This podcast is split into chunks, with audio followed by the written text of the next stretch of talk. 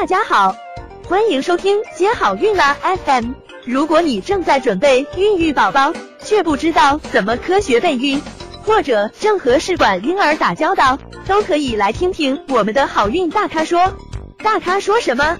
说说怎么轻松接好运。下面呢，我跟大家整理了最新发布的英国的一个皇家妇产科协会发布的二零一六年的一个呃指南，有关宫外孕的。那么有关诊断方面，双管妊娠，嗯，它选择是经阴道超声检查，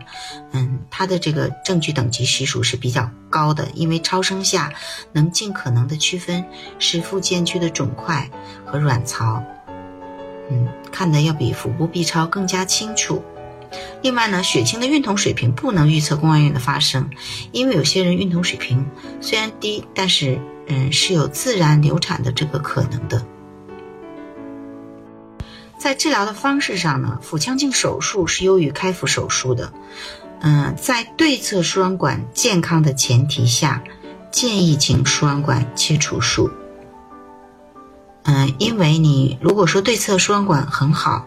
那么你留着这侧输卵管，可能再发生同侧的这个患侧的宫外孕的几率会比较高。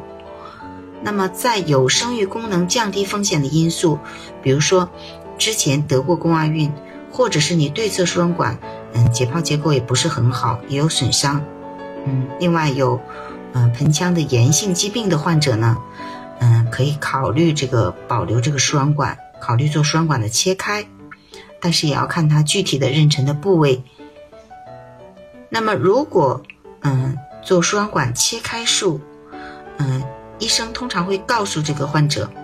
他有残留滋养组织持续存在的风险，就是说你没有把这个输卵管切除，只是把这个输卵管切开了，那么你的绒毛组织就不可能完全的清除掉。因为有一些已经深入到输卵管的这个基层里面去了，所以呢，术后就要对血清的 hCG 进行随访，要监测到这个 hCG 到正常。嗯，告知嗯这个病人呢可能需要进一步的治疗，比如说打氨甲蝶呤，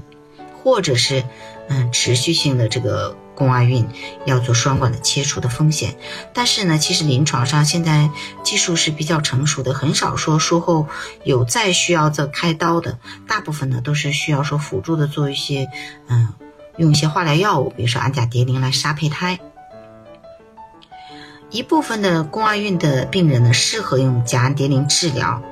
嗯，但是呢不适合于初次就诊的病人，除非呢。患者的嗯宫外孕诊断明确，且宫内妊娠已被排除，主要是这块在担心，就是说这个病人是宫内宫孕、宫内宫外同时妊娠的情况下，如果说用了甲氨蝶呤，那么宫内的这个小宝宝也不能要。期待治疗适用于临床症状稳定、超声诊断明确且初始的 hCG 水平小于一千五的患者。想了解更多备孕和试管的内容。可以在微信公众号搜索“接好运”，关注我们，